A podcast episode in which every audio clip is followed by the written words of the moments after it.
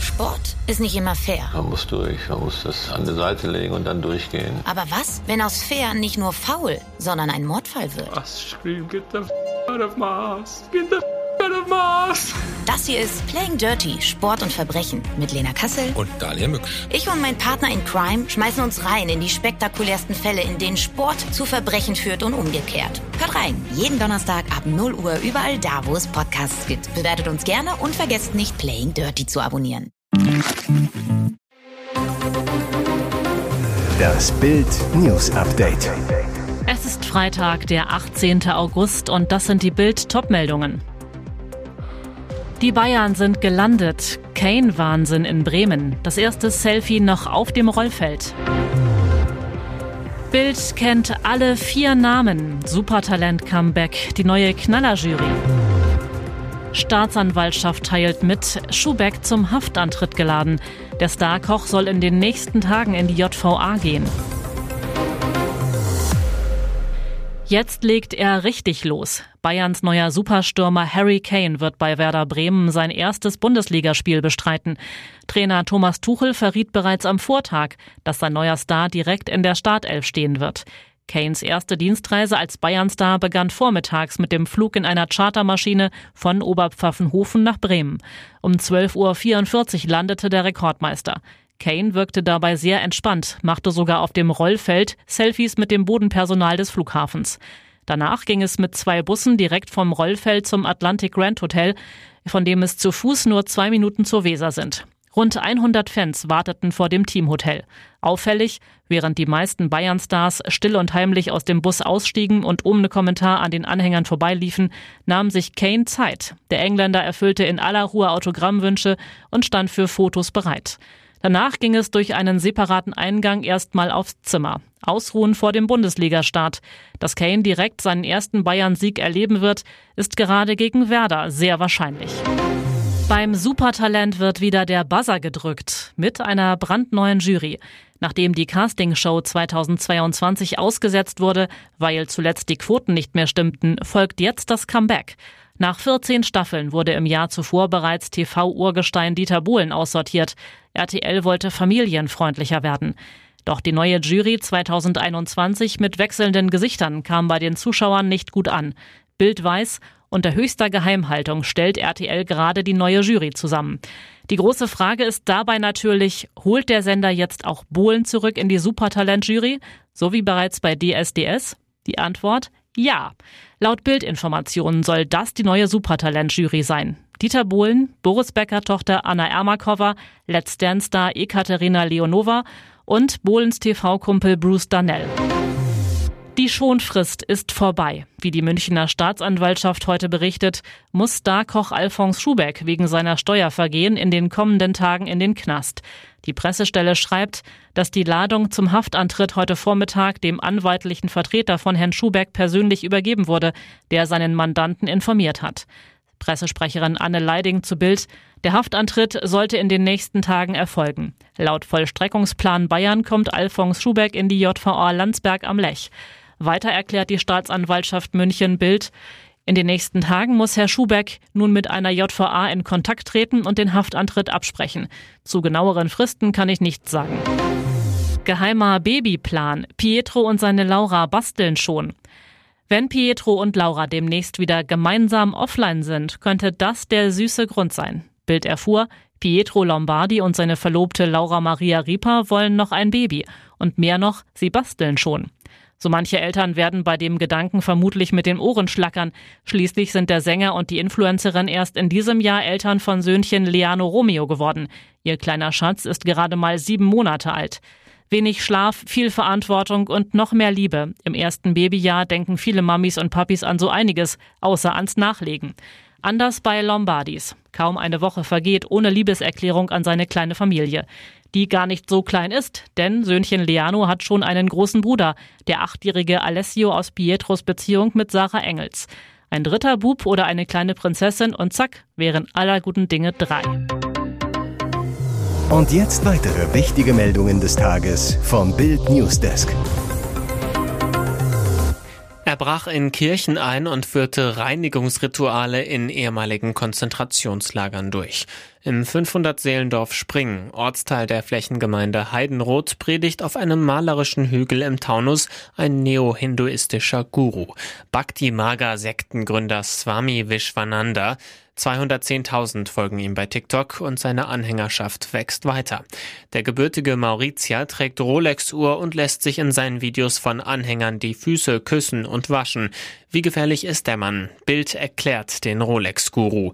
2007 wurde Swami Vishwananda, der bürgerlich Mahadeo Singh Komal Ram heißt, wegen Störung der Glaubens- und Kultusfreiheit sowie Diebstahl zu vier Monaten Haft auf Bewährung verurteilt. Grund, laut Strafgericht Baselland zog er 2001, damals noch als Christ, mit zwei Frauen durch die Schweiz und brach in Kirchenreliquiaren auf. Aus denen soll er laut Urteil Knochen und Schädel geklaut haben. Vor Gericht begründete Vishwananda seine Taten damit, dass in naher Zukunft ein Reliquienkrieg ausbrechen würde. Er behauptete laut Akte, im Auftrag von Maria und Josef gehandelt zu haben. Der Schweizer Tagesanzeiger berichtete damals, dass Vishwananda die Heiligtümer nach Mauritius gebracht habe. Folge Einreiseverbot in die Schweiz. Die ganze Story gibt's zum Nachlesen auf Bild.de. Es ist eine Szene wie aus dem Horrorfilm Final Destination 2. Eine Gruppe von Wiener Touristen ist am Montagabend mit ihrem Audi auf einer Landstraße in Rumänien unterwegs. Vor ihnen fährt ein mit Baumstämmen beladener LKW. Plötzlich löst sich ein Stamm und bohrt sich mit voller Wucht durch die Windschutzscheibe der Limousine, bleibt erst hinter den Kopfstützen der Vordersitze stehen. Doch im Gegensatz zum Horrorfilm kommen im Audi alle mit dem Schreck davon. Der Fahrer erlitt eine Panikattacke, blieb aber wie die anderen Insassen unverletzt. Der Fahrer des LKW fuhr völlig völlig verantwortungslos. Obwohl seine Fracht rund 40 Tonnen wog, hatte er die Baumstämme nicht einmal mit einem Gurt gesichert, wie die rumänische Polizei mitteilte. Den Beamten zufolge waren die Insassen des Audis vier in Wien lebende Rumänen, die in ihrem Heimatland Urlaub machen wollten. Den Besuch dürften sie so schnell nicht vergessen. In den einsamen Zeiten der Corona-Pandemie schafften sich Dutzende Menschen ein neues Haustier an, um es danach herzlos wieder abzugeben. Die Folge, die Tierheime sind zum Bersten voll und die Hunde der überforderten Besitzer kaum vermittelbar. Mit einem Brandbrief an die Bundesregierung und einer Online-Petition flehen sie jetzt um Hilfe. Wir haben aufgefangen, gemahnt und appelliert, doch jetzt brechen wir unter der Last der in Not geratenen Tiere zusammen, heißt es in dem Schreiben. Verzweifelte Hundehalter lassen ihre Hunde bereits durch Tierärzte töten, töten sie selbst oder versuchen sie unter Angabe falscher Tatsachen im Tierheim abzugeben oder im Internet zu verkaufen. Bereits 100.000 Unterschriften wurden gesammelt. Tierheime aus ganz Deutschland halten die Petition des Bündnisses Schattenhunde und stellten in sozialen Netzwerken schwarze Profilbilder als Zeichen der Unterstützung ein. Gefordert wird unter anderem eine Eindämmung des illegalen Welpenhandels, Finanzierungsmodelle und Befähigungsnachweise für Hundehalter. Wir sind voll bis zum Anstrich, sagt auch der Leiter des Tierheims in Leipzig, Michael Sperlich. Das größte Problem seien die vielen aggressiven Hunde, die in der Corona-Pandemie angeschafft worden seien, ohne dass die Halter mit ihnen umgehen können. Diese seien nunmehr kaum vermittelbar. Viele Heime mussten sogar die Reißleine ziehen und einen Aufnahmestopp verhängen. Kerstin Lenz vom Tierschutzbund Mecklenburg-Vorpommern. Auch bei uns wird vielerorts nichts mehr an Hunden, Katzen und Kleintieren aufgenommen, weil wir alle voll sind und am Ende unserer Kräfte. Hier ist das Bild News Update. Und das ist heute auch noch hörenswert. Als Ersatz für De Bruyne, Man City will Megastar aus der Bundesliga wildert Pep schon wieder in Leipzig. Erst vor wenigen Wochen holte Manchester City Joschko Guardiol für eine Rekordsumme von RB Leipzig. Nun soll der englische Meister nach einem italienischen Medienbericht ein Auge auf einen Leipzig-Star geworfen haben. Der Premier League Club ist noch auf der Suche nach einem offensiven Mittelfeldspieler. Ex-Bundesliga-Star Kevin de Bruyne hat sich beim Auftaktsieg gegen Burnley einen Muskelteilabriss im Oberschenkel zugezogen. Er wird damit im schlimmsten Fall in diesem Jahr nicht mehr spielen.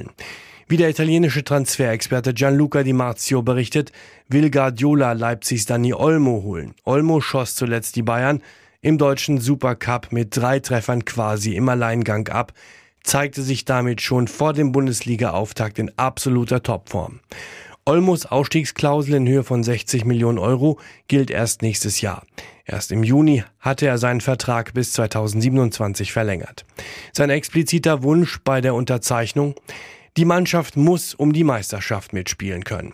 Klar ist, ein Wechsel ist Stand jetzt sehr unwahrscheinlich, da RB nach den Abgängen von Kunku, Soboslai und Guardiol nicht auch noch Olmo verlieren will. Der Club will Erfolg haben und sportlich oben angreifen. Kommentar zur WDR-Belehrung vor Ottowitzen. Dann warnt doch gleich vor Loriot und Heinz Erhardt. Von Kai Feldhaus. Ein Versicherungsvertreter kommt aufs Land, da kommt ihm ein kleiner Junge entgegen. Vertreter, na mein Kleiner, ich wollte gern deinen Vater sprechen. Wo ist denn der? Junge, vom Trecker überfahren. Vertreter, das ist ja furchtbar. Und deine Mutter, wo ist die? Junge, vom Trecker überfahren. Vertreter, dann bist du ja ganz allein. Was machst du denn den ganzen Tag? Junge, Trecker fahren. Auch diesen Witz hat Otto Walkes in den 70ern erstmals erzählt. Meine Kinder und ihre Freunde hörten ihn in diesem Sommer zum ersten Mal. Sie haben ihn seitdem etwa 100 Mal erzählt und sich jedes Mal gebogen vor Lachen. Ich gestehe, ich habe sie noch nicht beiseite genommen und sie über die Gefahren des Treckerfahrens aufgeklärt. Ich vertraue darauf, dass sie klug genug sind, das selbst zu erkennen, selbst zu entscheiden, was sie lustig finden. Der WDR zeigt Ausgaben der Otto Show von 1973 und 1974 ab jetzt mit Warnhinweisen.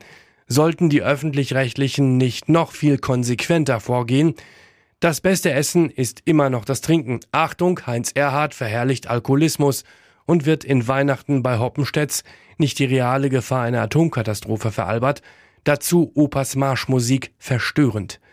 Ich werde fortan die Sendung mit der Maus nur noch gemeinsam mit den Kindern gucken. Irgendjemand muss ihnen ja erklären, dass Mäuse sich gar nicht den Schwanz ausreißen können, um ihn als Strohhalm zu benutzen.